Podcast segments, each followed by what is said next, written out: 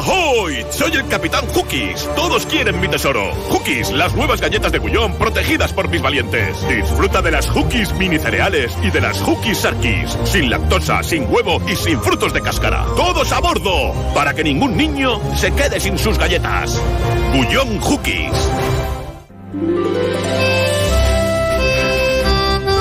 Más de uno Palencia. Julio César Izquierdo. Onda Cero. Hay viajes inaplazables, se lo vamos a preguntar a Mariti Vela. ¿Y quiénes son los que escuchan? Pues lo descubriremos a través de las palabras de Diego Sánchez. Hay presupuesto, borrador de presupuesto ya en la institución provincial. Será nuestro tema de El Pregonero. Conversaremos con la diputada María José de la Fuente a ver qué nos cuenta al respecto. Y, ¿y qué más? Ah, el alcalde de Villamuriel. Enseguida estará aquí, en los estudios de la radio cercana en Mar de Palencia. Son las 12 y 26 minutos de este jueves 9 de noviembre, con Gonzalo Toledo en la realización técnica, 11 grados en el centro de la ciudad.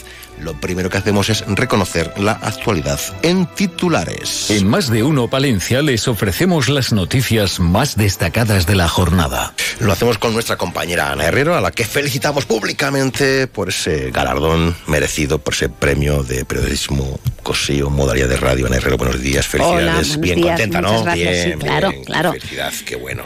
¿Cómo está el panorama? Bueno, pues la actualidad pasa a esta hora por la Diputación, donde se están entregando los premios de la Cámara de Comercio. Recordamos que la medalla de oro ha sido otorgada a Grupo Oregón, el premio de especial relevancia es para el Palencia Baloncesto, la medalla de plata ha sido otorgada a la Escuela de Danza Smile y la medalla de bronce para Marel Mujer. Le cuento también que la Guardia Civil de Palencia, se lo escuchamos a nuestro compañero mm, Raúl, ha detenido a tres personas por delitos de trata de seres humanos y de tráfico de drogas. Ha sido el pasado martes dentro de una operación que venía desarrollándose desde hace siete meses y medio. El anuncio de esta operación eh, se hacía durante la inauguración de las cuartas jornadas contra la trata y explotación sexual de mujeres y niñas que se ha desarrollado en el campus de Palencia. Más cosas que hoy Sí. son noticia. 220 trabajadores se verán afectados por la bajada de producción de Renault. La empresa ha accedido a reducir la lista inicial de trabajadores afectados por esa bajada, que era de 440 más o menos, 448 a 220, 73 de la factoría de Villamuriel, 63 de montajes y 84 de carrocerías de Valladolid. Le cuento también que hemos eh, o han preguntado nuestros compañeros al alcalde de Valladolid, Jesús Julio Carnero, por esa petición de una reunión que le había trasladado la alcaldesa de Palencia, Miriam Andrés, para hablar de las fechas de las Sí. fiestas de, de ambas capitales. Dice que ya están trabajando en buscar una fecha eh, en la que puedan coincidir los dos alcaldes, pero parece que eh, al de Valladolid hay otros temas que le interesan más. Ha obviado la cuestión de las fiestas y ha hablado de temas interesantes para las dos ciudades, como pueden ser, eh, cómo puede ser el soterramiento. Vamos, que la fecha de la fiesta no la va a cambiar. no sé, pero él está más interesado en otras cuestiones. Pleno del Ayuntamiento esta mañana que ha aprobado la propuesta de modificación de ordenanzas fiscales y reguladoras de precios públicos y de las ordenanzas reguladoras de prestaciones patrimoniales de carácter público no tributario para el ejercicio 2024. Destacaba el concejal de Hacienda que la propuesta que presentaba el equipo de gobierno tenía varios ejes. Uno de ellos mantener la presión fiscal, que la subida que se plantea es del 3,5%, similar al IPC en algunos de los impuestos, y también que se contempla el factor de la renta para reducciones y bonificaciones. Y como bien decía, el presupuesto de la Diputación, por primera vez, nos dicen desde la institución provincial, va a superar los 100 millones de euros. los mía. detalles eh, Sí, se los sí, contará María José de. Muy de la bien, Fuente. muy bien, muy bien. Premio Cosío, amiga. Bien, ¿no? Claro. Amplía vitrinas, que ya no te no te caben y los que llegarán. Nos alegramos mucho. Gracias, Ana Herrero. Enseguida hablamos con el alcalde de Villamuriel de Cerrato, con Roberto Martín Casado, aquí en la radio cercana, 12 y, me- eh, 12 y 30 minutos. Vamos con ello. Venga. Más de uno Palencia. Julio César Izquierdo. Abre sus puertas en Palencia la unidad de la mujer Recoleta Salud, un servicio integral para cuidar de la salud femenina en cualquier etapa de su vida. Ginecología, cirugía general especializada en mama, diagnóstico por la imagen. Pide tu cita en el 979 74 7700 o en la calle Becerro de Bengoa 12. Unidad de la mujer Recoleta Salud. Más salud, más mujer, más vida. Este domingo, décimo motocross en Torquemada. Final Campeonato de Castilla y León Élite Fan y Alevín. Circuito de Valdesalte. Décimo motocross Torquemada este domingo. No te lo pierdas. Más de uno Palencia. Julio César Izquierdo. Roberto Martín Casado, alcalde de Villa Muriel de Cerrato. Buenos días. Muy buenos días. Entonces, vamos ya en bici a- de Palencia a Villamuriel, de Villamuriel a No, Palencia. de momento no. De momento A Villalobón sí. Bueno, Están están, en proceso, en proceso. están en proceso y es algo de lo que me alegro también. Y yo creo que eso es una política por la que tenemos que apostar todos, que la movilidad cada vez pueda ser más sostenible y más cómoda para los ciudadanos y más barata también, que, que en los tiempos que corren es positivo. Ya lo ha planteado, ¿no? Sí, eh, la verdad, bueno, como sabéis, eh, a Villamuriel pues eh, se puede llegar por dos zonas, una por la zona del Hospital Río Carrión y otra por la zona de los Olmillos. En la zona de los Olmillos, el- en la legislatura pasada, nosotros ya hicimos una actuación para conectar pues los Olmillos con el campus de la Yutera por, por carril bici. Está hecho todo lo que es el término municipal de Villamuriel, entonces faltaría la zona de Palencia, que eso sí que lo tenemos que hablar con el Ayuntamiento de Palencia. Y ahora lo que pedimos también es conectar Villamuriel con, con Palencia a través de la carretera de la Junta de la P900 a través de un carril bici. Estaría bien. Yo creo que sí, porque encima es una carretera con mucho tránsito, en el que también van muchas bicicletas, que es eh, un peligro, ya además de, de, de todo, que bueno, pues para mejorar la seguridad de los ciudadanos, y como digo, pues porque somos dos municipios que estamos al lado y mejoraría a ambas ciudades. Mm, se va mucha gente de Palencia Capital a Villamuriel a vivir, a trabajar. Sí, a trabajar mucha, eso ya lo sabéis. Eh, somos el municipio que más personas emplea de la provincia y, y, eh, y empleamos a personas de Palencia y de todos los municipios de alrededor, incluso de otras provincias. Y a vivir también. Eh, yo creo que somos un pueblo eh, que tiene todo tipo de servicios y que está cerca de la capital y yo en el que digo que, que tiene una muy buena calidad de vida. Ahora estamos trabajando porque haya más oferta de vivienda. Eh, también es otra de las cosas que le pedimos ayer a la Junta, más vivienda de protección oficial. Y estamos trabajando con diferentes promotores para que haya eh, nuevas promociones de, vivienda privada también. Entonces, bueno, pues nuestra intención es que cada vez venga más gente a vivir a Villamuriel porque la demanda eh, la hay. Y como digo, todo el que viene no se arrepiente porque es muy buena la calidad de vida. Eh, mucha juventud. Sí. ¿Cuál es la media de edad? de- de- Eh, pues nosotros tenemos una pirámide totalmente diferente a la que estamos acostumbrados en Ojo, estas tierras. que en lo rural, para el 2050, es que ya, como hemos estudiado en los Sí. últimos, será de, de forma de trapecio. Que ya dices, ¿eso qué es? Aquí tenemos una pirámide invertida en el que, por ejemplo, pues tenemos eh, aproximadamente unos eh, unas mil personas menores de 18 años. La edad media pues estará en menos de 50 de los ciudadanos. Entonces, bueno, es una población muy joven eh, con muchos servicios para, para ellos y también el lugar idóneo para formar una familia. Claro, cuanta más gente joven, más demandas, más Sí. necesidades. Bueno, también la gente mayor necesita sus atenciones, por supuesto. Eh, por supuesto, mira, ahora estamos en el proceso de apertura del centro de día. Eh, junto con la Fundación San Cebrián, era uno de nuestros retos y por fin ya se va a poder llevar a cabo. Y lo que vamos a hacer ahora durante el mes de noviembre son tres jornadas colaborativas con todos los colectivos del municipio para ver las necesidades que hay en torno a discapacidad y mayores para esa apertura del centro de día. La primera jornada es el 16 de noviembre, en el que la Fundación San Cebrián, la Universidad de Valladolid, el Ayuntamiento, pues nos vamos a reunir con los colectivos de la localidad para explicarles el proyecto del centro multiservicios eh, y, y ver las necesidades. Eh, ¿Las arcas están saneadas? Bueno, nosotros tenemos un, un estado presupuestario bueno, positivo, sin deuda, eh, ya lo hemos dicho en otras ocasiones, eh, también con remanentes de tesorería, pero insistimos, la política de este equipo de gobierno es invertir eh, el dinero en los ciudadanos, no tener una gran cantidad de ahorros que nos sirva para otras cosas. Entonces, bueno, por supuesto que tenemos un estado totalmente saneado. Pero, pero con ganas de invertir en, en los ciudadanos. El otro día hemos tenido el pleno de, de de, presupuesto, de presupuestos de, impuestos, perdón. Y bueno, sí que es verdad que vamos a un año... Interesante porque además ustedes lo retransmiten online. Vamos a un año complicado, es decir, en el que las subidas de todos los costes van a ser importantes, subidas salariales, subidas del coste de la energía, de todo un poco. Entonces, bueno, pues sí que tenemos que, ajustarnos un poco el cinturón. Y bueno, pues yo lo que dije un poco el otro día, que, también pedimos a las administraciones ese esfuerzo para que se, se incrementen los ingresos de las administraciones locales porque somos muchas veces los que estamos teniendo que sostener estas subidas de gastos y no eh, esto no va aparejado a subidas de ingresos. Ya, es complicado esto de, de no ver dónde consigo el dinerito para hacer las cosas que deseamos, no grabar a los ciudadanos impuestos o cosas.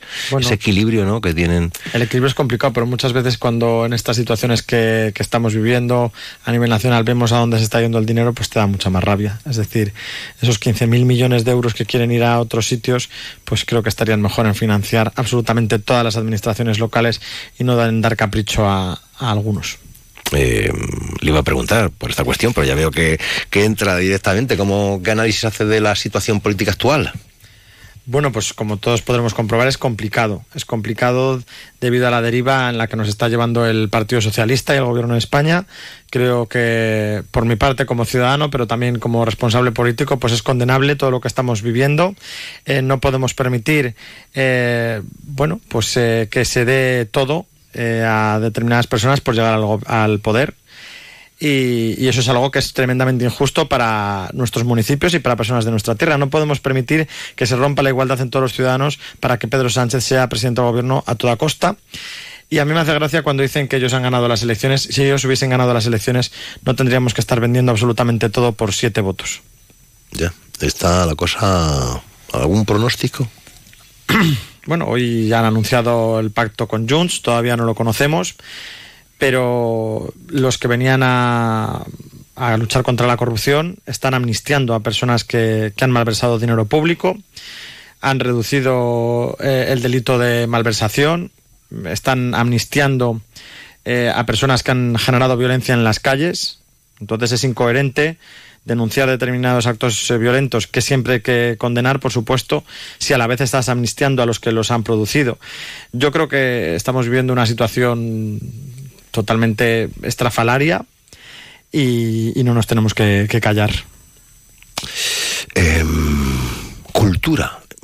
Es que según le veo, señor alcalde, también está usted en el ámbito teatral, que por cierto no hace mucho se ha llevado un, reconocimiento, que le felicito aquí Muchas gracias. públicamente, pero eh, la cultura juega un papel importante en Villamuriel. Eso es, bueno, mm, no solo la cultura, sino la cultura, el deporte, las programaciones juveniles, sociales, de ocio, eh, es uno de nuestros pilares básicos en el municipio y también uno de los pilares que hacen que la calidad de vida sea de las mejores de la provincia.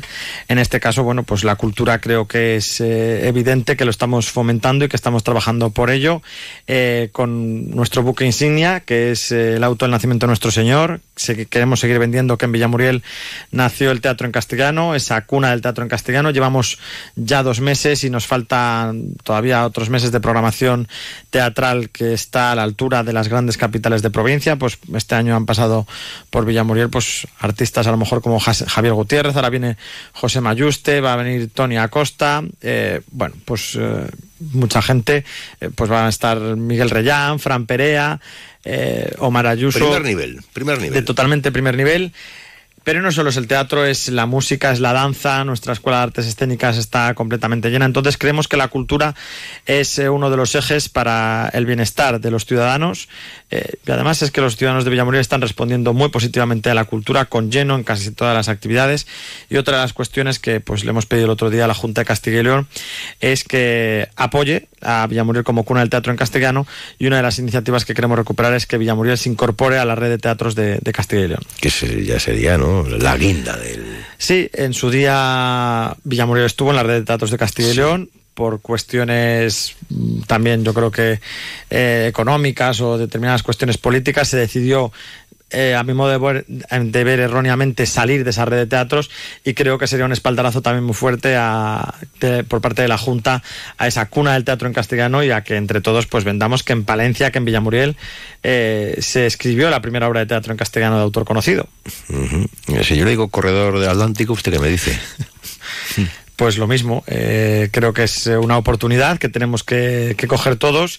Eh, Villamuriel fue uno de los primeros municipios que se adhirió a la Asociación del Corredor Atlántico, estamos en una posición privilegiada.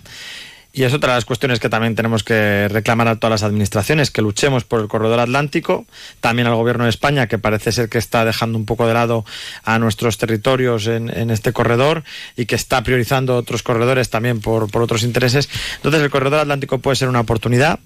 Eh, nosotros también reclamamos que ese proyecto del CILOG que iba mm, enclavado en Villamuriel, en Magaz, en Venta de Baños, se recupere, se retome y que sea una de las partes fundamentales dentro de este proyecto del Corredor Atlántico.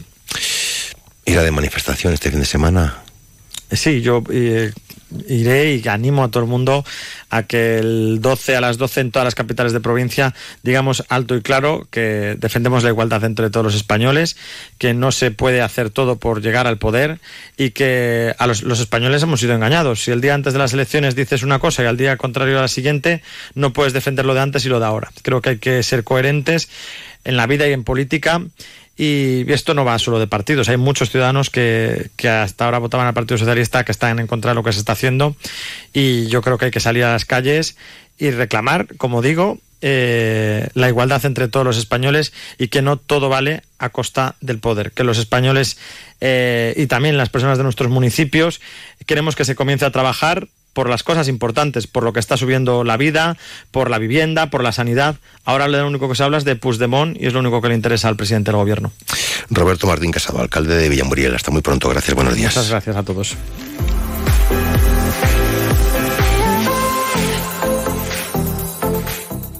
Más de uno Palencia. Julio César Izquierdo. Más de 22.000 parroquias al servicio de toda la sociedad. Más de 4 millones de personas atendidas en centros asistenciales. Más de 40 millones de horas dedicadas por sacerdotes, voluntarios y seglares. Más de 10.000 misioneros. 12 de noviembre, Día de la Iglesia Diocesana. Orgullosos de nuestra fe. Por tantos. Encuentra tu nuevo hogar en Promueve Palencia. Te ofrecemos novedosas y numerosas promociones con las mejores calidades. Tanto pisos en varias zonas de Palencia como chalés a elegir desde dos dormitorios hasta cinco en Villalobón, con el máximo ahorro energético en calefacción, luz y agua caliente. Eficiencia, garantía y confort garantizado. Infórmate en calle Menéndez Pelayo 4 o en promuevepalencia.com. A ver si lo entiendo bien. Tú ibas a por pan y vuelves con un coche. Ibas a por pan, pero has vuelto con una escoda. Y del pan, ni rastro. Llegan los irresistibles Skoda Days, solo hasta el 30 de noviembre. Infórmate en skoda.es. Skoda. Autofam, concesionario oficial Skoda en Palencia, calle Andalucía 31. Más de uno Palencia. Julio César Izquierdo. Mariti Vela, buenos días, ¿qué tal estás? Buenos días. buenos días, Julio César, muy bien. Muy bien, te veo en plena forma, ¿eh? En plena forma te veo, de verdad. Em, es que lo del jubileo me ha dado fuerza. el jubileo, ¿qué tal se vive? Claro, me he jubilado, me he jubilado y se vive muy bien. Sí, lo recomiendas, lo recomiendas. Pero sin perder actividad, ¿eh? Sin perder actividad. Bueno, yo creo que tú no podrías estar quieta, ¿eh? De, nunca, de nunca. de nunca. Oye, cuéntame, tienes una novela que queremos presentar a los oyentes, Viajes inaplazables. Eh, ¿Qué cuentas ahí? Haznos un pequeño resumen, una estampa floral, otoñal, como quieras, Mariti. A ver, sin desvelar la pues trama. en ella cuento situaciones de pobreza, de vulnerabilidad, de viajes en búsqueda eh, mi, protagonista, Altagracia, es una persona que viene de, la República Dominicana a España, eh, con un matrimonio, bueno, pues más o menos amañado, y se va a una España rural, te puedes imaginar, una persona de color en la España rural de 1990. Hmm. Uy, a partir de ahí pasa un poquito de todo. De todo pasa. Madre mía, de todo pasa. Cuenta, cuéntame, cuéntame, cuéntame. Bueno, pues se encuentra, viene buscando un mundo mejor y, y se encuentra pues mucho sufrimiento, ¿no? Lo que suele ocurrir en las personas inmigrantes que llegan a, a nuestro país o a otros países, que se creen que, bueno, se lo pintan y, y dibujan tan bonito que cuando llegan aquí pues se encuentran que no es tan real, ¿no?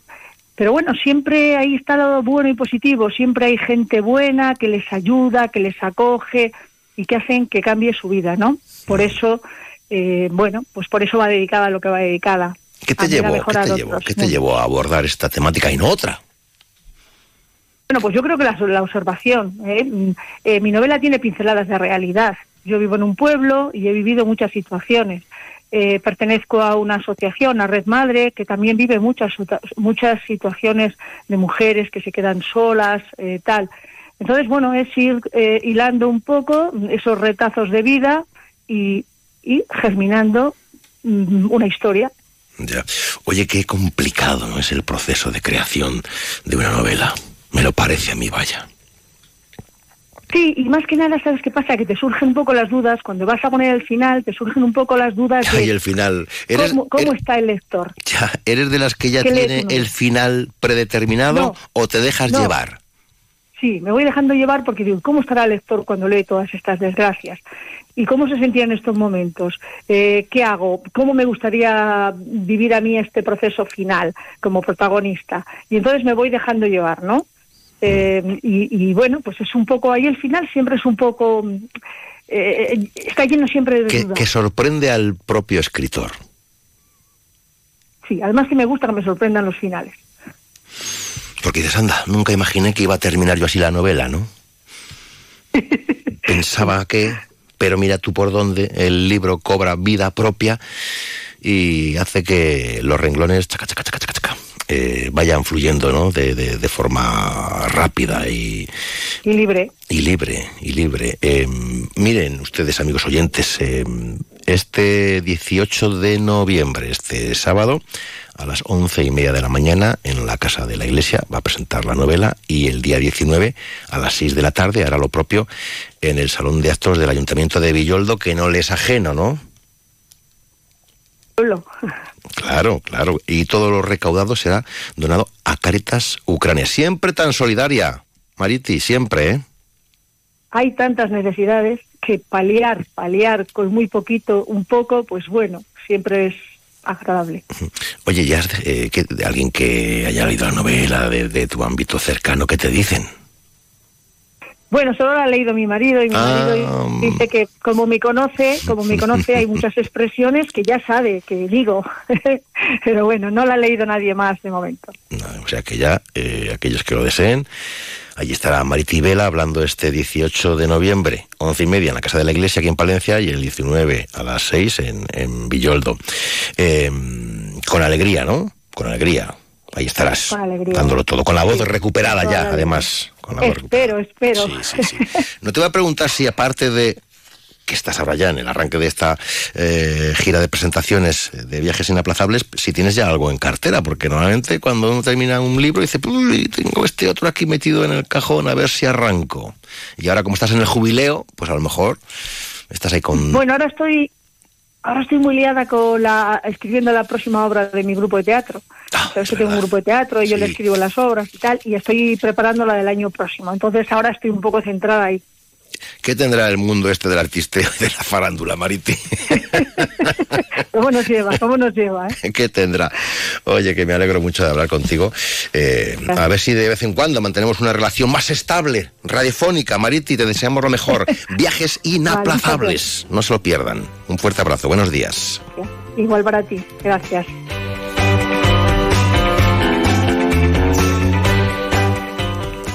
Más de uno Palencia. Onda Cero. En Onda Cero Palencia, El Pregonero, con Julio César Izquierdo. Un espacio patrocinado por la Diputación Provincial de Palencia.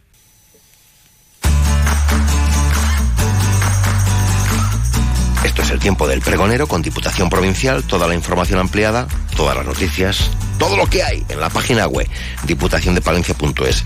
Doña María José de la Fuente, buenos días, buenos días. Buenos días.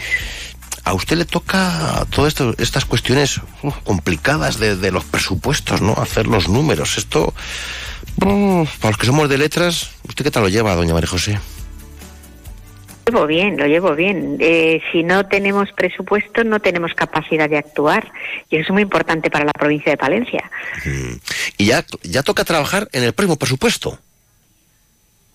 El presupuesto para que esté operativo el día, o sea, para que se pueda aplicar ya el día 1 de enero, tiene que aprobarse con un mes de antelación porque es el plazo de exposición al público que tiene. Y por lo tanto tenemos previsto aprobarlo en el pleno del 30 de noviembre, o sea, de este mes. Ah, o sea, ya mismo, a la vuelta de la esquina. Eh, ¿Y qué dice ese borrador de presupuesto? ¿Cuáles son las líneas, los ejes centrales y los dineros, los montantes económicos en los que nos vamos a mover? Dice muchas cosas. Por ejemplo, es la primera vez que la Diputación de Palencia, eh, su presupuesto aumenta por encima de los 100 millones de euros. Eh, en concreto, planteamos un presupuesto de 102.016.234 euros, que aumenta un 15,38% sobre el del año anterior. Y de ese aumento, de ese 15% que aumenta, dos de cada tres euros van a inversión. Por lo tanto, es un presupuesto inversor porque ya lo era en el año 2023 y, y, venimos manteniendo esa opción, pero es que además del incremento, dos de cada tres euros van a, a, partidas que suponen inversión. Por lo tanto, es un presupuesto muy inversor que no descuida los servicios sociales, que son un tercio del presupuesto, lo mismo que, que las áreas que, que tienen que ver con las infraestructuras, y que eh, no descuidaba y por lo tanto cuida mucho el fomento del empleo y el desarrollo socioeconómico, porque mantiene, por ejemplo, las ayudas a, al tejido industrial, a la promoción del tejido industrial, con un millón cuatrocientos mil euros, o, los dos millones que destina a, programas de empleo, por ejemplo. Son algunas cuestiones de las que recoge el presupuesto, que, que como digo, es un presupuesto mmm, inversor, dirigido a mejorar el medio rural y atender a las personas que lo pueblan y a los ayuntamientos que prestan servicios y creemos que es un buen presupuesto para la provincia de Palencia.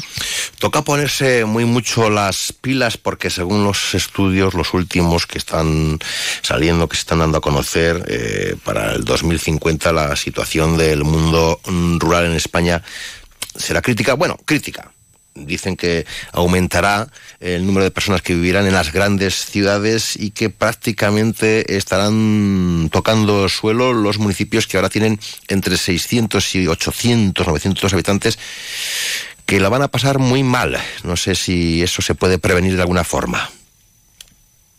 Mira, nosotros este presupuesto eh, lleva a la práctica eh, lo que plantea la Agenda Rural de la provincia de Palencia, que es un documento de planificación que se aprobó eh, por todos los grupos políticos de la Diputación de Palencia y que se elaboró eh, a través del consenso de reuniones y de participación de prácticamente todas las personas eh, que viven en la provincia o que tienen que ver con la provincia y desde todas las perspectivas, desde la empresa, desde los alcaldes, desde la, las personas más jóvenes y esa estrategia que está, está, se puede consultar, está en el portal web de la Diputación de, de Palencia, marca líneas de actuación.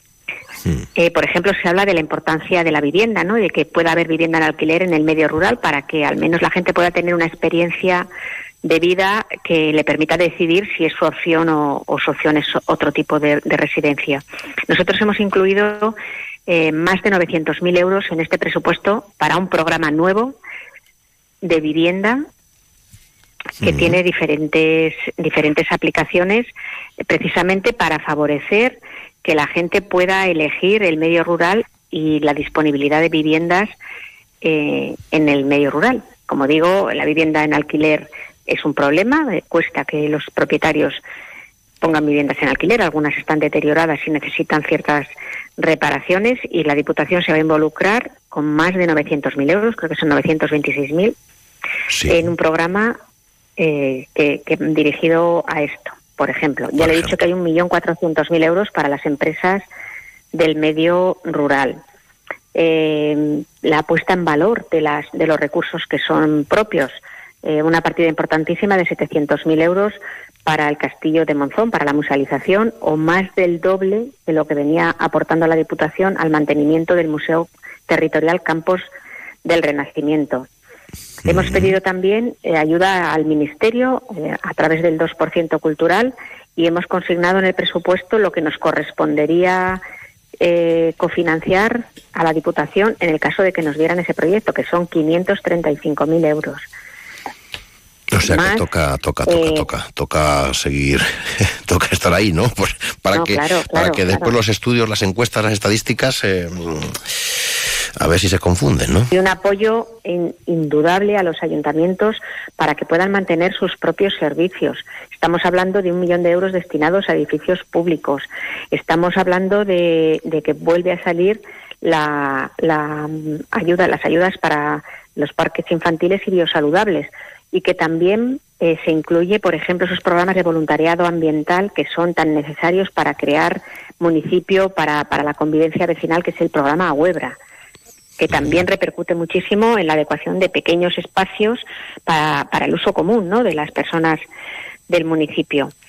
Eh, es un presupuesto muy completo, eh, es un presupuesto que atiende desde, el desde las actuaciones en industria a la red viaria. La red viaria es extensísima en la provincia de Palencia, la que depende de Diputación. Tiene importante importantes dotaciones económicas para el mantenimiento de, de las carreteras y de las vías, pero también para el mobiliario urbano, eh, pero también para la adecuación de, de caminos, planes provinciales. Es un- una cuantía económica que asume la Diputación en solitario, porque en otros momentos había financiación del Estado también para planes provinciales, pero hace ya años que no la hay. Y la Diputación en solitario asume este proyecto que es gracias al cual todos los ayuntamientos saben que pueden hacer una obra de infraestructuras eh, todos los años y que la pueden dedicar a instalaciones deportivas, a todo lo que tenga que ver con los servicios que presta el ayuntamiento. O sea que la Diputación por diferentes vías apoya a los ayuntamientos para sus propios servicios. O sea, yo creo que es un presupuesto pues muy 102 muy millones, con- ¿eh? muy- Sí. 102 millones. Es la primera vez que se superan los 100 millones. ¿eh? Estábamos en un poco más de 88.000. Eh, de 800.000 ¿eh? euros, el, en la, de 888.000 en el año 23. y estamos por encima de los 100 en el año 24. Y todo, absolutamente todo, al servicio de los ayuntamientos, por supuesto de la actividad propia que es competencia de la Diputación, para los ayuntamientos y para las personas que viven en el medio rural. Que piense que, por ejemplo, el área de servicios Sí. sociales es que es un tercio Ya. del presupuesto de la, de la Diputación y llegan los servicios a todos los rincones de la, de la provincia. Aumentan las actividades del área de mayores, aumentan las actividades del plan de igualdad de oportunidades, aumentan las actividades de, infancia e inclusión social. Se abre la partida para empezar con la elaboración de una estrategia joven, que es un compromiso que recoge también la planificación de la Agenda Rural de Palencia. O sea, que decir, en todos los ámbitos donde actúa la Diputación, en todos hay aumentos del presupuesto y hay una línea muy clara hacia, hacia el apoyo a los municipios y, como digo, ese apoyo a través de también ayudarles en los servicios que tienen que prestar. Pues con eso nos quedamos. Seguiremos hablando del presupuesto, seguro, claro que sí. María José de la Fuente, gracias eh, por contarlo aquí en el tiempo del pregonero. Estaremos muy pendientes. Buenos días, hasta pronto, gracias.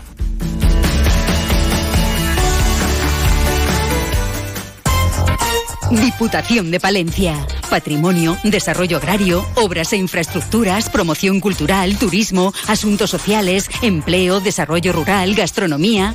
En la Diputación de Palencia cuidamos de nuestros pueblos y de sus gentes. Toda la información en diputaciondepalencia.es. Pasión por lo nuestro. Más de uno Palencia. Julio César Izquierdo. Onda Cero. ¿Quiénes son los que escuchan? Después del informativo de la una tendremos la respuesta. Les comento que la muestra de cine de Palencia abre la convocatoria para seleccionar los cortometrajes a concurso. Ya saben que lo organiza la Asociación Amigos del Cine y la Universidad Popular de Palencia. Se va a celebrar, ya tenemos las fechas del 17 al 25 de mayo del 2024 y los cineastas podrán presentar sus producciones hasta el 23 de febrero. Y los dos concursos nacional e internacional de cortometrajes repartirán un total de 12.500 euros en premios. Está bien, ¿eh? Buena muestra de cine aquí en Palencia. Llegan las noticias de España y del resto del mundo a la sintonía de referencias, saludando como siempre a los que nos escuchan a través de onda. Noticias. Esta es la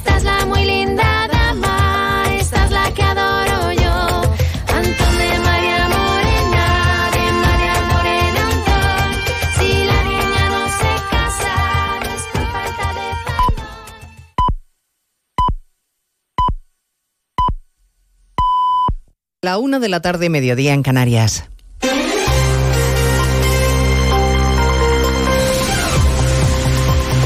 Noticias en Onda Cero. Buenas tardes, les avanzamos a esta hora el gran asunto del día que les vamos a contar desde luego con detalle a partir de las dos en punto de la tarde. El acuerdo de legislatura que han firmado Junts y el Partido Socialista para hacer presidente a Pedro Sánchez. Acuerdo político que incluye la amnistía a los implicados en el procés, un relator internacional y la posibilidad de ampliar la impunidad a más nombres en un futuro, basándose en la supuesta judicialización de la política. El acuerdo ya está cerrado, solo falta la firma de los grupos parlamentarios que también lo apoyan. El negociador del PSOE, Santos Cerdán, lo justifica en la generosidad, la altura de miras y un nuevo horizonte, Ignacio Jarillo. Así es, se ha insistido mucho en este acuerdo político. Ha dicho varias veces este adjetivo que tendrá que ser después aceptado por otras formaciones para lograr la investidura de Pedro Sánchez. Pero en él ya se comprometen los socialistas a poner en marcha una ley de amnistía. El acuerdo es un acuerdo político y es un acuerdo también por la ley de amnistía. ¿eh? Es, es conjunto. Evidentemente lo que yo estoy, hemos firmado esta mañana es el acuerdo político entre los dos partidos. Quiero recordar que esto es un acuerdo entre partidos, Partido Socialista Obrero Español y Junts per Catalunya. Y en los próximos días ya no nos corresponde a nosotros marcar el calendario. Sin citar nombres ni apellidos, pero sí que abarque mucho más que la amnistía, también a los juzgados por otros delitos que a juicio de Junts forman parte del llamado juego sucio de la justicia, el conocido como lawfare, donde cabrán muchos más implicados. Y por último, habrá un relator, dice Santos Sardán, o una figura que al menos de carácter internacional y que supervise y acompañe el proceso de este conflicto. Puigdemont, que de momento no puede poner un pie en España porque sería detenido, va a comparecer a las 2 de la tarde en apenas una hora para dar a conocer su versión de este pacto que lleva cocinándose días en Bruselas. Corresponsal comunitario Jacobo de Regoyos. Así es, el expresidente catalán ha preferido esperar a escuchar a Santos Cerdán para dar su propia versión. Está ahora mismo peinándola, está ajustándola tanto que aún incluso nos queda una hora de espera mientras piensa qué es lo que va a decir en esta sala del Press Club de Bruselas, donde nos encontramos, donde ya nos apelotonábamos muchos periodistas en el 2017 cuando llegó a Bruselas. De momento no hay tantos, pero como quedan todavía 60 minutos, puede que al final sea lo mismo. Aquí dio su primera rueda de prensa cuando llegó a la capital comunitaria. Por lo que vemos, va a intervenir él únicamente porque tan solo hay una atril, su versión cerrará semanas de negociaciones en forma de montaña rusa aquí en la capital comunitaria que le han dado la oportunidad de volver a casa. En el Partido Popular habrá comparecencia en Génova también. De momento no se ha concretado de quién ni en qué momento, aunque los dirigentes del partido que se van pronunciando coinciden en el mensaje. Se trata de una humillación vergonzante. La presidenta de la Comunidad de Madrid, Isabel Díaz Ayuso, que hará una declaración institucional en media hora, acusa a Sánchez de colar una dictadura por la puerta de atrás. Y el presidente de la Junta de Andalucía, Juanma Moreno, cree que el Partido Socialista ha firmado su acta de defunción con este disparate. Disparate colosal, un paso más en ese deterioro y devaluación de nuestras instituciones democráticas y una ruptura de esa separación del poder que es básica para que cualquier democracia funcione. Para que cualquier democracia funcione tiene que haber un ejecutivo, un legislativo y un judicial. Y aquí evidentemente se supera esas diferencias, se rompe esas diferencias y sobre todo se humilla al Estado y se humilla a los españoles y una parte importantísima de los catalanes, única y exclusivamente por el sillón de la Moncloa. En el Parlamento catalán, los antisistemas de la CUP han buscado poner a prueba a Junts y Esquerra proponiendo ya una ley de referéndum. Ese referéndum que en el preámbulo del acuerdo firmado hoy esta mañana los de Junts consideran que no fue ilegal. Dicen los de la CUP que quieren comprobar si la desjudicialización de la política de la que tanto hablan los de Esquerra y de Junts es realmente efectiva. Ambos partidos han rechazado en este momento político la propuesta. Parlamento catalán, Marcos Díaz.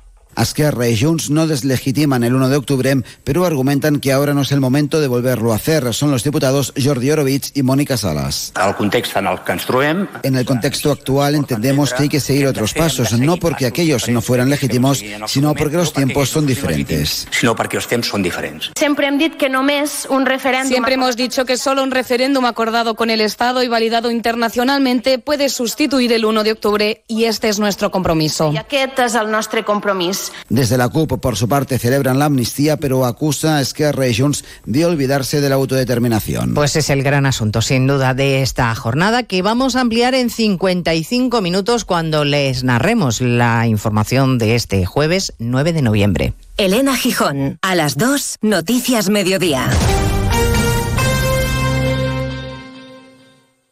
Como el perro y el gato. Como siempre, como todos los fines de semana, dispuestos a pasar un buen rato charlando de esos buenos amigos que son los no racionales que conviven con nosotros en nuestros hogares. Todo sobre las mascotas con Carlos Rodríguez. Sábados a las 3, domingos a las 2 y media de la tarde y siempre que quieras en la app y en la web de Onda Cero. Patrocinado por Menforsan, los especialistas en cuidados, higiene y cosmética natural para las mascotas. Te mereces esta radio. Onda Cero, tu radio.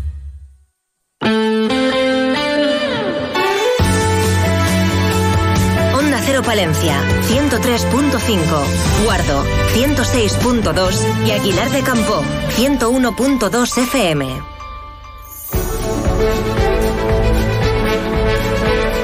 Más de uno Palencia. Julio César Izquierdo. Onda Cero. Están programando muchas actividades. Lógico y normal. No siempre se cumplen 40 años. 40 años de un colectivo muy palentino. Producciones teatrales Zarabanda.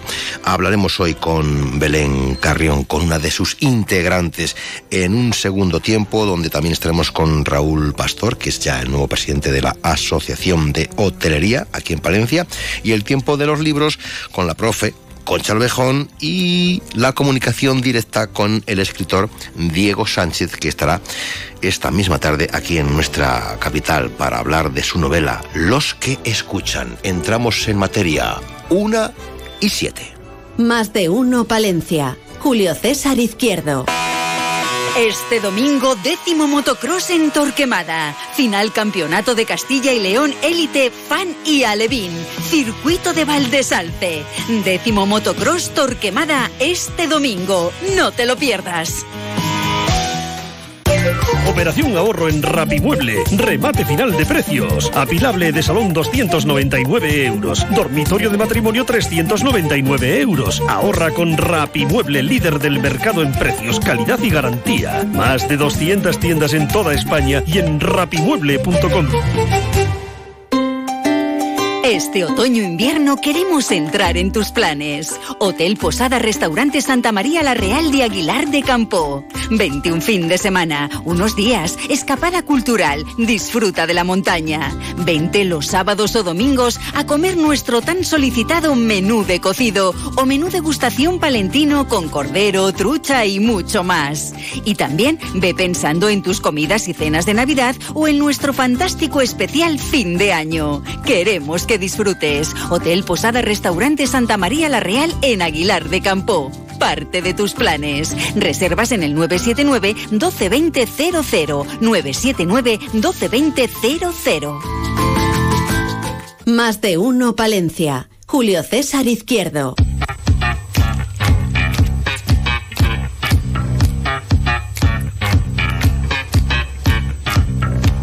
La profe de los libros, Concha Lobejón.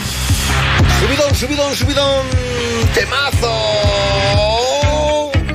Sí, hoy, hoy, hoy.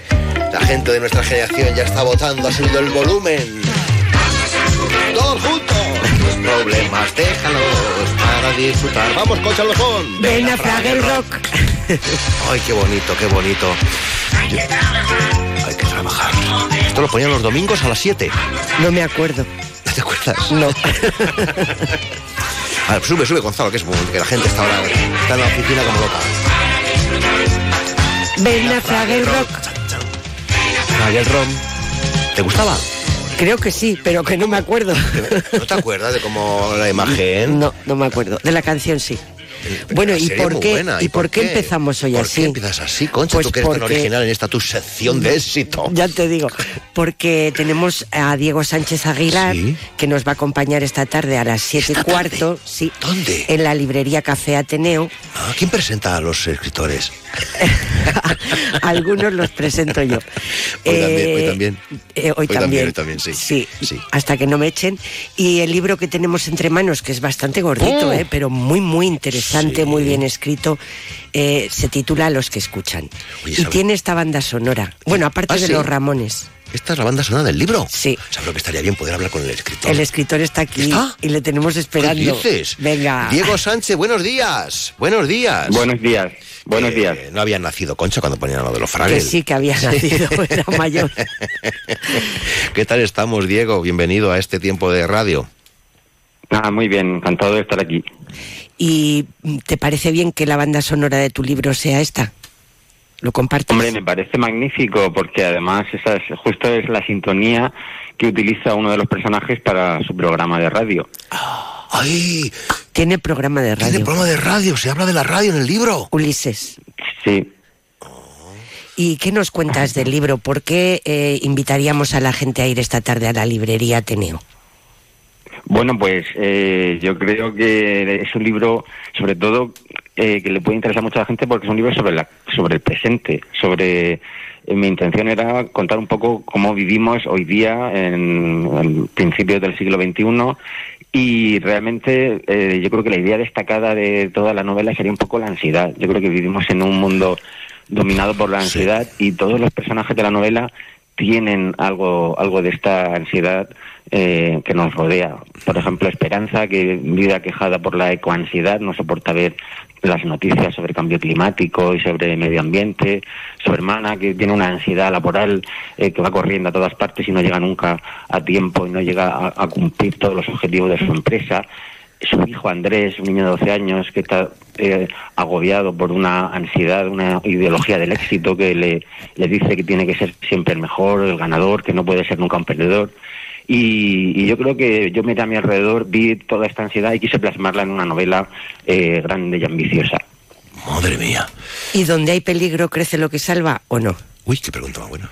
Es que lo dice él muchas Claro, el veces. peligro crece lo que salva, se lo decía el poeta romántico alemán Helderlin, y uno de los personajes de mi novela, Ulises, que es el que tiene el programa de radio que encabeza con la, con la sintonía de Fraggle Rock, eh, repite eso también, ¿no? Sería eh, como la frase de este personaje, un, un profeta loco que a través de las ondas de radio eh, intenta dar una visión del futuro diferente. No sabemos si más esperanzada o más oscura, según yo creo que cada lector ya podrá elegir qué mensaje es el que transmite Ulises, pero yo creo que sí, donde hay peligro crece lo que salva. Diego, no te imaginas la de fichas que tiene aquí sobre la mesa Tengo nuestra tres, profe. tres fichas. Y un montón de es un preguntas libro y de muy- reflexiones. Es un libro muy interesante, es denso. Mm, eh, luego, el tema del lenguaje mm, lo trabajas muy bien. Obviamente eres doctor en filosofía, filología hispánica y profesor de lengua castellana y literatura. ¿Qué es para ti el lenguaje? Lo dices muchas veces en el libro a través de tus No, claro, el, personajes. el lenguaje es todo, eh, y no creo que sea solo por mi profesión, mi doble profesión de profesor de lengua y de escritor. Es que yo creo que el lenguaje es, es lo que nos domina. Generalmente tendemos a pensar en el lenguaje como una herramienta que nosotros utilizamos, pero yo creo que es un poco ingenuo pensar que de esa manera. Yo creo que somos nosotros, en cierto modo, los que somos utilizados por el lenguaje. Y yo creo que la literatura eh, y, el arte en general, por eso Ulises es el personaje que, que va por esa línea, eh, tiene que hacer esa reflexión sobre el lenguaje. En, la en mi novela eh, hay un montón de relatos. Hoy día eh, la palabra esta, relato... Uy, está muy de moda, ¿eh? El relato. todo. El relato. El relato. En el marketing político todo el mundo quiere imponer su relato. En el marketing comercial. También cada marca, cada producto quiere vender un relato, más que vender un producto, es vender un relato en el que el producto brille. Y entonces todos los personajes de, de los que escuchan, que es la novela que presentamos esta tarde, viven así, viven creando un relato y, y luego está Ulises, que es el personaje que dice que, que no, que hay que escuchar, que hay que dejar de, de vender relatos y escuchar, escuchar en el silencio, a ver qué, qué viene. Pero lo de, lo de los relatos es un poco dar un barniz a lo que es casi mentira. No, por supuesto, claro. Eh, sí, porque, a ver, el, esa es la diferencia entre el relato del marketing y el relato de la literatura. El relato del marketing es, efectivamente, crear una ficción para manipular a quien escucha eh, con una intención generalmente muy perversa o, al menos muy poco pura o u honesta. En cambio la literatura eh, lo que hace es crear relatos, pero justamente con una intención inversa. Son crear relatos para mostrar la verdad. Es lo que yo he intentado, eh, mostrar la verdad de forma honesta, creando muchos relatos, porque esta novela está llena de relatos y de historias, pero siempre buscando esa verdad y, Y- revelar al ser- mismo tiempo Sí, la perdona. mentira de los demás relatos. Y luego sin sermones, que eso también está muy bien, ¿eh? Sí, lo di- lo no, claro. dice Matías Nepol- Néspolo en El Mundo y yo lo comparto. Otra cuestión, el tema del arte. A mí me parece que eres un amante de- del arte, mm, eh, de- te dedicas varias eh, páginas a reflexionar sobre él. El cuadro, así como la melodía sería Los Fragel, el cuadro sería el, el cuadro del grito de Munch, tu cuadro de este, de este libro, el, que, el que lo Pues Podría ser perfectamente, porque, claro, el grito de Munch eh, es un cuadro de- de- del sonido, ¿no? Es el realmente el personaje. Yo siempre he imaginado que el personaje del grito no está gritando, ¿no? Y tiene la boca abierta, pero, pero realmente no grita porque lo que está haciendo es escuchar, se tapa los oídos, porque hay un, un sonido eh, en todo lo que rodea, en todo el mundo, que, que le provoca ese, ese estado de terror y de pánico. Y ven ese cuadro, uno de los personajes de la novela, Esperanza, que es artista, pues en su adolescencia era un cuadro que, amaba especialmente y sí que puede resumir un poco eh, cierta parte de la novela, ¿no? Ese ruido, ese ruido misterioso que todos los personajes escuchan por la noche eh, cuando ap- apoyan la cabeza en la almohada y que les genera eh, un, un terror que desde luego les podría pintar en el rostro algo parecido a ese cuadro de, de Edward Luego dices que el orden del mundo es imperativo y que solo nos salvaremos como desertores. Tenemos salvación. Claro, bueno, eso no lo digo yo, lo dice un personaje. Lo dice un personaje, sí, sí, sí, sí. Eh, claro, claro. eh, yo, ah, por supuesto, tengo que hablar y tengo que hablar desde mi perspectiva, sobre todo cuando estamos aquí en, en la radio y en, en la promoción de la novela. Pero eso lo dice un personaje, pero yo creo en eso. Yo creo en todo lo que dicen los personajes, aunque muchas veces sea contradictorio. La contradicción para mí es la esencia de la escritura. Yo no podría escribir con las ideas claras. Ay, qué tengo que bueno. escribir desde, desde la contradicción y desde la incertidumbre de donde yo escribo. Entonces, esa frase que acaba de decir Concha me parece una frase que yo puedo decir sí, sí, y yo creo que sí hay que desertar. Hay que desertar de, de este espíritu y de este ambiente de competición infinita, ¿no? Que parece que todo lo que nos, toda la gente que nos rodea son rivales, rivales de algo, no sabemos qué, pero eh, yo creo que la idea de competición está muy presente en la novela y efectivamente yo creo que hay que desertar de esa competición. Bueno, muy real, ¿no? Como la vida misma ahora mismo. Efectivamente. Pues hay presidentes de gobierno en curiosas actitudes, hay un niño que cuenta pasos, hay una urbanización de lujo, hay una anciana que no está en lo que está, hay una cumbre del futuro, dice spoiler, sale mal, lo dicen aquí en la contraportada. sí. Hay una ca- camiseta punk, hay una niña que sale en las revistas, hay una empresa de alarmas, hay un murmullo extraño, hay un videojuego que predice el futuro, etcétera, Oh, etcétera, qué etcétera. interesante. Y mm, ya para terminar, Sí. que, que no tenemos más tiempo, mm, eh, ¿a ti te parece que la novela eh, puede construir? A mí sí que me lo parece, ¿eh? Eh, claro, claro. Y que la novela tiene que, que construir, pero antes tiene que eh, deconstruir. Eso Claro. es lo que, lo que yo busco. Eh, Como los cocineros de moda. Claro, claro. Hay que deconstruir, es decir, hay que revelar un poco todas eh, las mentiras o eh, las cosas que damos por sentadas. Entonces, cuando ya hemos quitado los cascotes que han construido nuestra casa, entonces podemos empezar a construirla de nuevo. Bonita idea. Y la portada es espectacular. Y- Sí. Y, son fotografías reales, ¿verdad? Sí, sí, pues Diego. Sí, sí, es una fotografía real porque durante la escritura de la novela hice una pequeña investigación sobre eh, aplicaciones bélicas de, de todo el mundo acústico, de, de sonidos de baja frecuencia y también de escucha, de escucha de sonidos que venían de más lejos. Y en esa investigación, que luego se plasma en la novela, eh, encontré esta foto de un soldado alemán de 1914 con ese extraño ortopedia acústica y me encantó la foto y tuve muy claro que se la mandé a la editorial y dije, esta tiene que ser la portada, no puede ser otra. Claro que sí. Pues Candaya nunca defrauda, ¿eh? Te advierto. Siempre publica los mejores. Nos vemos esta tarde en el Diego, Ateneo. gracias por estar aquí con la profe de los libros en Onda Cero Palencia. Gracias. Hasta Gracias. pronto, Nos adiós. vemos esta tarde. Adiós. Gracias. Los que escuchan y los Fraggle, Concha, Super Concha, Lover. Mm, Adiós.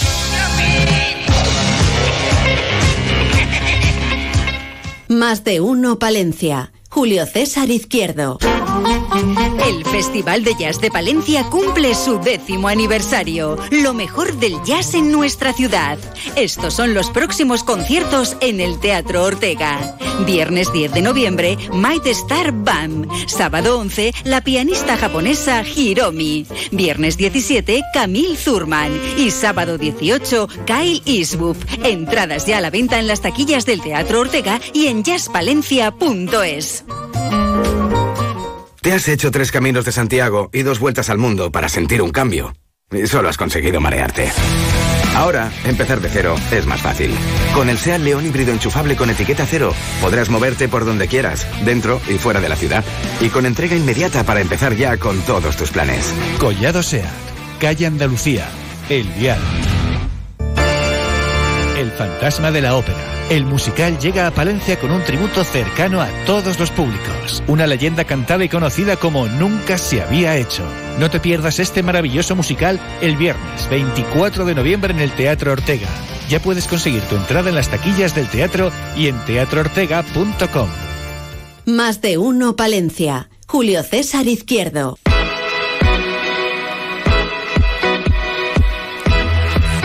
Es ya el nuevo presidente de la Asociación de Hotelería en Palencia. Raúl Pastor, buenos días. Buenos días, caballero. Buenos días, Julio César. Un apellido que según lo mencionas, lo nombras, ¿verdad, Raúl? Eh, sois una familia vinculada al mundo de los hoteles de siempre, ¿no, Raúl? Bueno, de siempre. Que conocéis muy bien el paño. Pues sí, la verdad, ya son bastantes años y, y bueno, eh, continuamos, continuamos con ello, que no es poco. Que no es poco.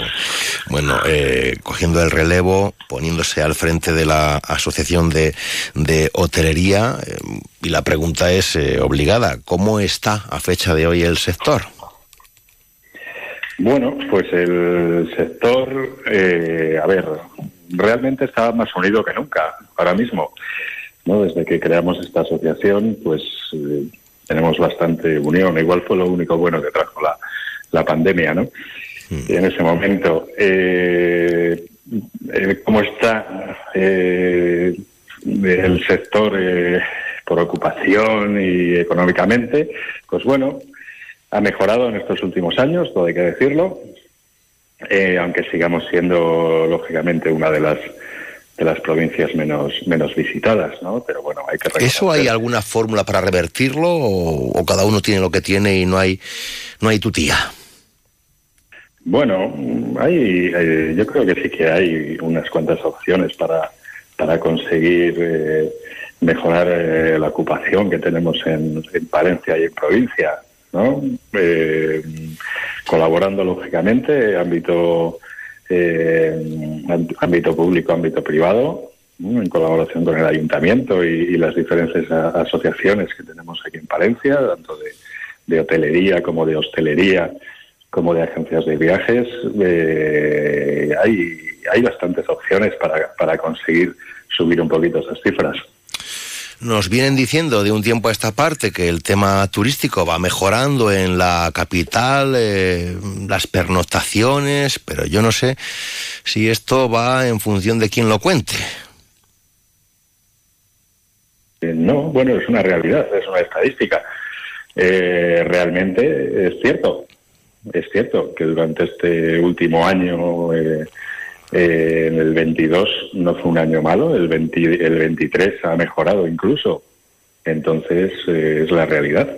Eh, ya digo que seguimos siendo de las menos visitadas, pero la realidad es que ha habido, ha habido más pernoctaciones, o sea, ha mejorado. Eso Pero siempre bueno, es de todo- agradecer, señal de que las cosas se van haciendo bien, vamos por el buen camino.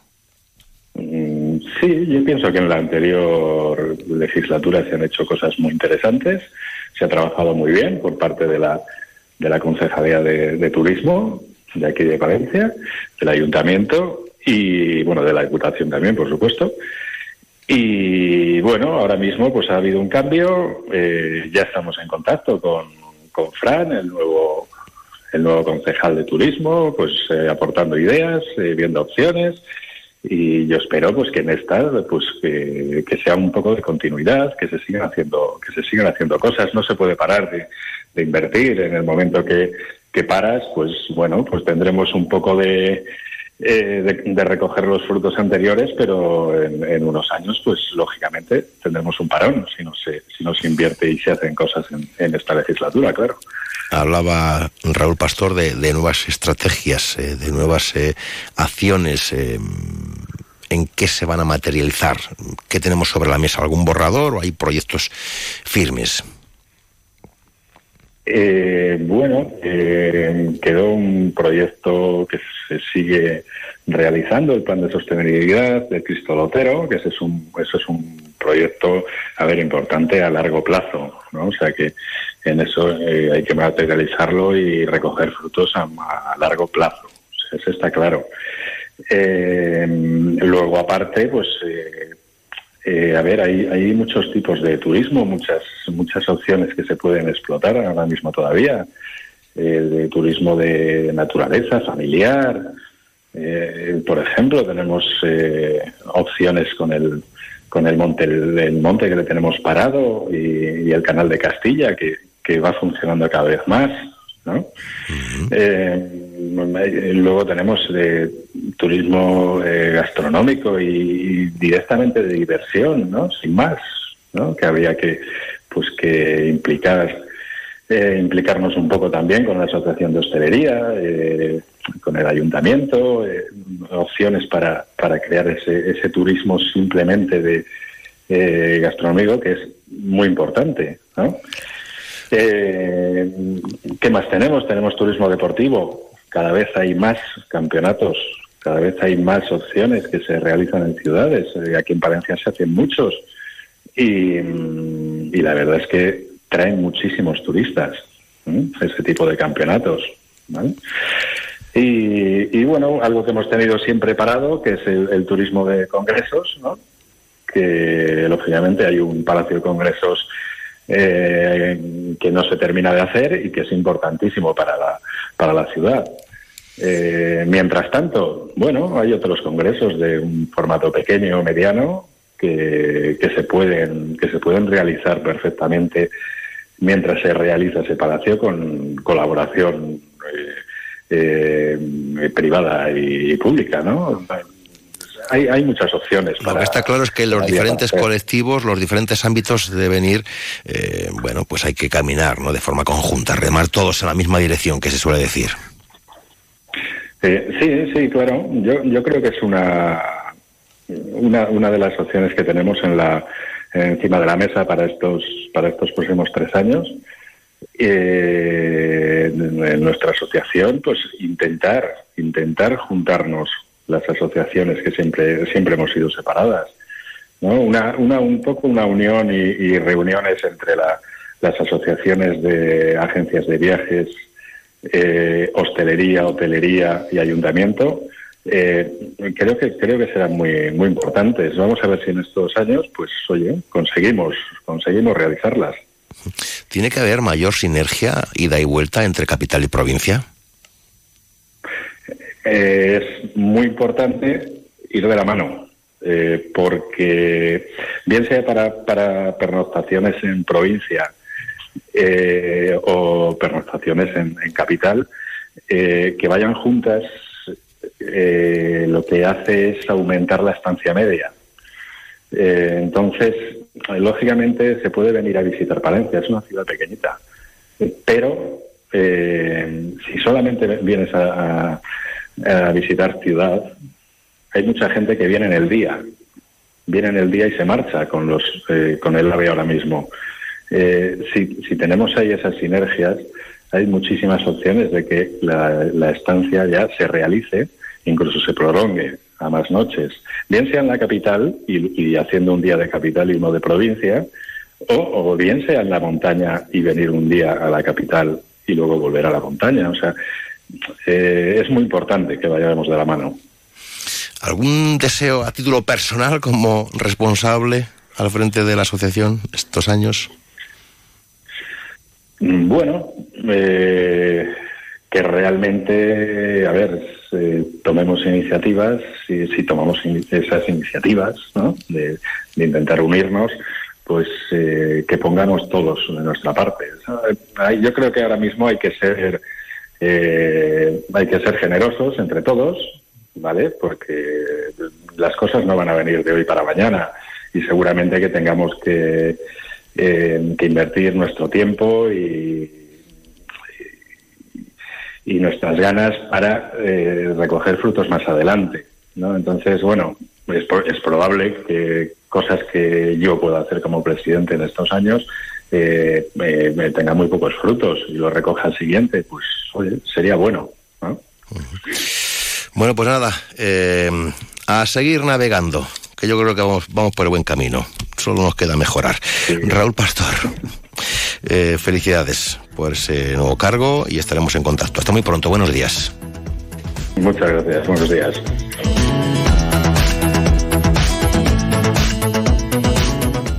Más de uno, Palencia. Julio César Izquierdo. Este otoño-invierno queremos entrar en tus planes. Hotel Posada Restaurante Santa María La Real de Aguilar de Campo. 21 fin de semana, unos días, escapada cultural, disfruta de la montaña. Vente los sábados o domingos a comer nuestro tan solicitado menú de cocido o menú degustación palentino con cordero, trucha y mucho más. Y también ve pensando en tus comidas y cenas de Navidad o en nuestro fantástico especial fin de año. Queremos que disfrutes. Hotel Posada Restaurante Santa María La Real en Aguilar de Campo. Parte de tus planes. Reservas en el 979 122000 979 122000 No sabemos si es verdad que el perro es el mejor amigo del hombre. Lo que sí sabemos es que tenemos un amigo que conoce muy bien a los perros, resolviendo nuestras dudas y aportando consejos para que la relación con nuestras mascotas vaya viento en popa a toda vela. Los lunes, en Más de Uno Palencia, Escuela Canina, con José Antonio Medina. El Festival de Jazz de Palencia cumple su décimo aniversario. Lo mejor del jazz en nuestra ciudad. Estos son los próximos conciertos en el Teatro Ortega. Viernes 10 de noviembre, Might Star Bam. Sábado 11, la pianista japonesa Hiromi. Viernes 17, Camille Zurman. Y sábado 18, Kyle Eastwood. Entradas ya a la venta en las taquillas del Teatro Ortega y en jazzpalencia.es. Más de uno Palencia. Julio César Izquierdo.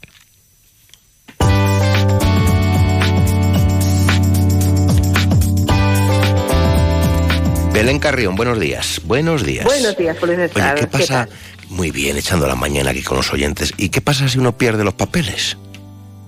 ¿Qué pasa?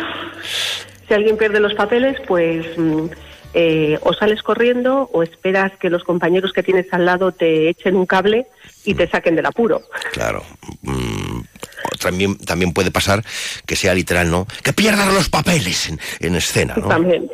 Sí, sí. Generalmente se pierden antes o después del espectáculo, más que en escena. Eh, Belén Carrión, eh, hoy con nosotros para felicitarnos, ¿eh? yo creo que de forma grupal, porque Producciones Teatrales Zarabanda cumple eh, su 40 aniversario. Pues yo lo veo igual de jóvenes, no sé cómo es esto, no sé qué habéis hecho. 40 años, Eh, pero aparentáis, para- aparentáis para- 30. para defenderme, aparte que me toca, yo llevo 26 años, no llevo 40, porque tendría que haber empezado, bueno, pues con, con 6 años, ¿no? A hacer, a hacer teatro. Pero bueno, 26 años no está nada mal tampoco, ¿eh?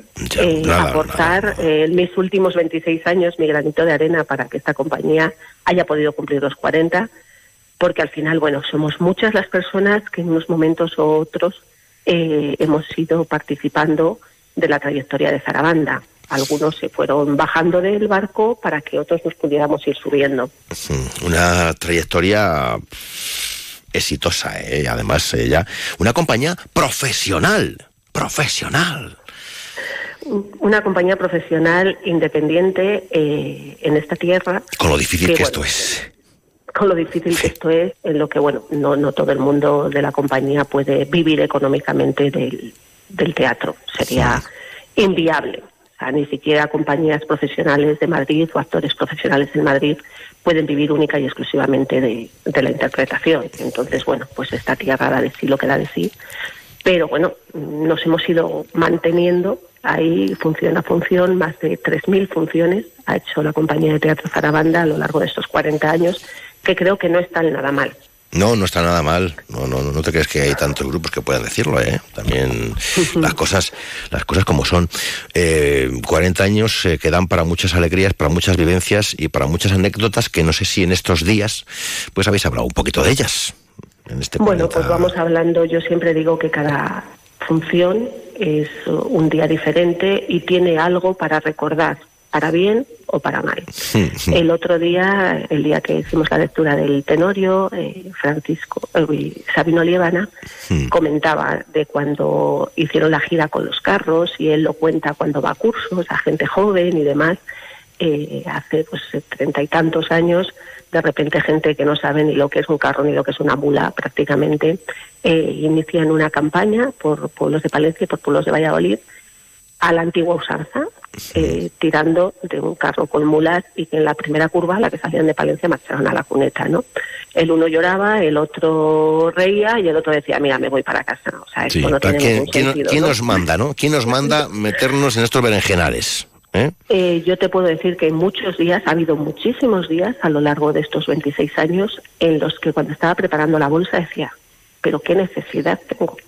Esto, esto no se quita, no- se quita nunca, ese, ese, ese, ese, ¿qué necesidad tengo yo de meterme en este lío? De meterme en este lío, efectivamente, de cogerme el coche a las 5 de la mañana para llegar a La Rioja y hacer una función a las 10 de la mañana y tener que estar luego en Palencia otra vez a las 4 de la tarde. Eh, días de lluvia, días de vientos, días terribles, días en los que tienes mejor ánimo, días en los que tienes peor ánimo, días en los que dolores, estás, no que- dolores. que estás malo, poquillo Que estás pachucho. malo, sí, sí, sí. O sea, bueno, mm, yo recuerdo una temporada en la que íbamos a pueblos de Burgos, yo estaba con un problema de espalda, y cuando llegábamos a los pueblos, lo primero que decía, el centro de salud más cercano, me decían no sé dónde. Entonces, una hora antes de la función, iba a que me pincharan eh, la medicación para poder mm, caminar con cierta elegancia. Con, Con sí, sí, decirte por lo eso, menos con, di- te digo, con disimulo, te ¿no? todo, con disimulo. Sí, yo digo que, disimulo. que a mí el teatro, a mí el teatro en estos 26 años me ha dado la vida y me la ha quitado a partes iguales. Pero esta es una ciudad muy de teatro. Y la provincia Es una ciudad también. muy de teatro. Sí, hay muchos grupos de teatro en la provincia, de teatro aficionado, eh, algunos que llevan, bueno, pues eh, muchos años funcionando. Nosotros tenemos eh, ayuntamientos que nos dicen que si por favor podemos hacernos cargo del grupo de teatro o del que tienen, o retomar el que tuvieron, o que quiere que hay, que hay personas en el pueblo que les encantaría eh, montar un, un grupo de teatro. sí, es Eh, verdad. yo creo que el teatro te da, te da muchas cosas. Eh, yo recuerdo que era una niña súper tímida, que me preguntaban en el colegio algo que sabía y no me atrevía a levantar la mano. Y si el profesor me decía carrión, eh, me ponía roja como un tomate. Pero el teatro es terapia, Eh, ¿eh? Terapia. Yo creo que tenía, que tenía que ser una asignatura en los coles. y sobre todo ahora en la que eh, tú vas a una oposición y tienes una parte teórica, una parte escrita, pero luego tienes que ponerte delante de un jurado que te va a examinar y eso es eh, terrible para muchísima gente. O sea, Muchísima gente hace unos exámenes maravillosos, pero cuando llega a defender su trabajo no es capaz, porque bueno, el miedo escénico existe. O sea, existe, cuando llevas existe, más de mil funciones a la espalda, como puedo llevar yo, y existe, lógicamente, cuando tienes que presentar cualquier cosa delante de tus compañeros. No digo ya delante de un tribunal o de una sala con 500 o 1000 personas, ¿no? Así es. Oye, ¿y ¿qué tenéis, eh, tenéis alguna cosita más preparada que podéis avanzar, que queráis eh, contarnos ante este 40 aniversario? Eh, ¿O estamos bueno, pues trabajando en ello, que decían otro? A ver, lo tenemos eh, todo encima de las mesas, de alguna manera. Eh, lo primero que hemos hecho bueno, ha sido una lectura dramatizada de don Juan Tenorio, que lo hemos hecho de forma altruista, contando con, con personas de la radio como tú, que hemos tenido el Claro, placer pasamos de, un rato de que, muy majo. de que compartieras escenario, eh, personas de la política, eh, compañeros de otros grupos de teatro, eh, porque bueno, quisimos hacer esa lectura del tenario como, eh, En como estos, tiemp- avance. en estos tiempos de Halloween. En estos tiempos de Halloween, efectivamente. Eh, primero, como avance de, de lo que va a ser el año que viene para Producciones Teatro de Sarabanda, ese 40 aniversario. Y segundo, bueno, pues para tender la mano al Ayuntamiento de Palencia, incluso a la Diputación, si quisiera hacerlo en otros pueblos, para que todos los años, eh, en torno a los santos, se haga una lectura dramatizada del Tenorio y lo haga la compañía que quiera hacerlo o lo organice la persona que sea contando con actores o con, con quien quiera, ¿vale? Pero creo que que es un acto que debiera de haber en Palencia todos los años, independientemente de que Zarabanda cumpla 40, 50 o ningún año más. Y luego, de cara al año que viene, eh, hemos preparado tres proyectos, uno para la Junta de Castilla y León, otro para la Diputación de Palencia y otro para el Ayuntamiento de Palencia. Son tres proyectos independientes, porque bueno, son administraciones con las que hemos trabajado durante durante todo este tiempo, de una manera o de otra. Entonces, eso, tres proyectos diferentes. Eh, para el Ayuntamiento de Palencia, que ya tenemos cuatro fechas eh, más o menos cerradas, de cara, yo creo que empezaremos en enero, donde vamos a mm, retomar cuatro espectáculos que en este momento no tenemos en cartel y para los que vamos a intentar contar con las personas que hicieron el reparto original. La primera de las obras sería una obra que se estrenó hace 25 años. Entonces, en cuanto tengamos fechas, pues se intentará hablar con las personas que estuvieron en una época o en otra, algunas que sí que estuvieron en esos espectáculos eh, mm, de forma eh, en primera convocatoria o que hicieron luego alguna sustitución. Entonces, intentar hacer partícipes a, a todos los compañeros que, que han sí. formado parte de, la familia de bonito. Zarabanda eh, durante todo este tiempo. Entonces, eso van a ser cuatro espectáculos. Empezamos por uno de hace 25 años y vamos acercándonos.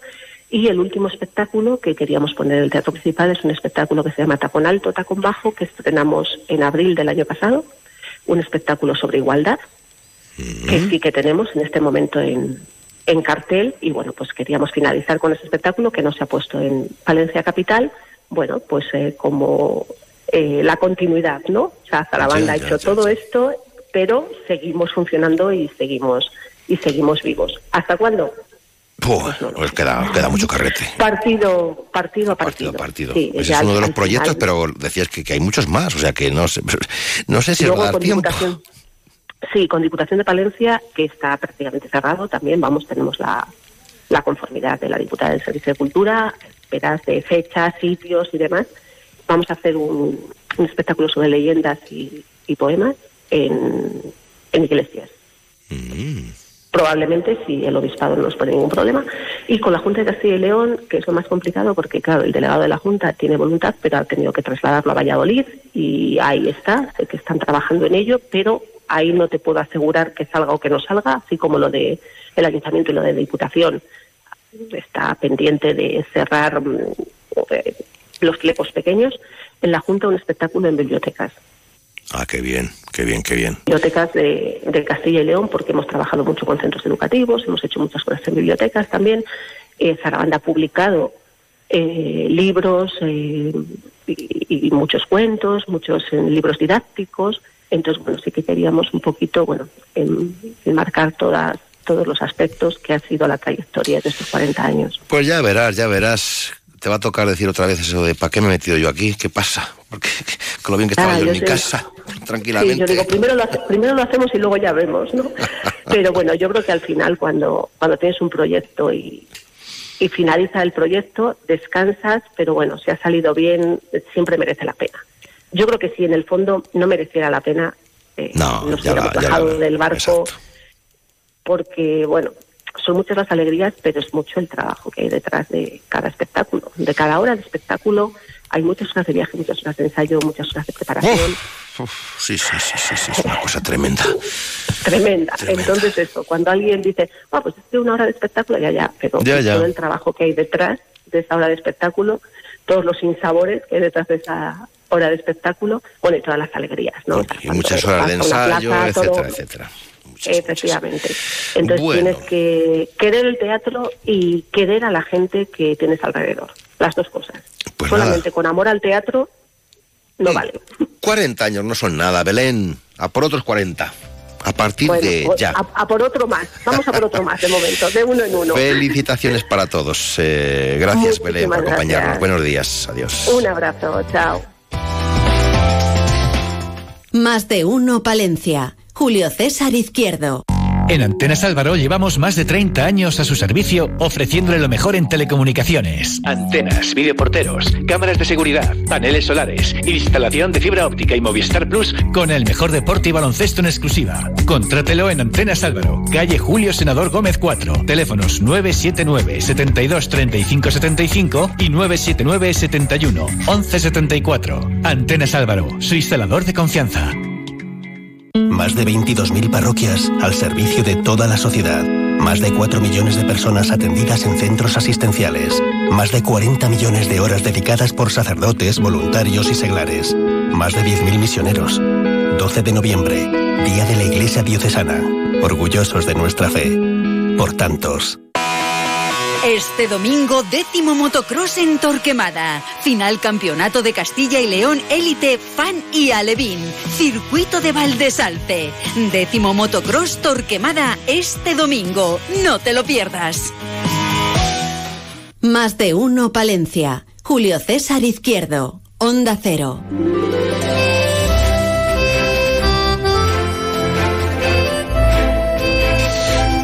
A perder ni nada, ni un segundo, porque casi son y 46. Hasta las 2, el más de uno Palencia nos van a contar las noticias.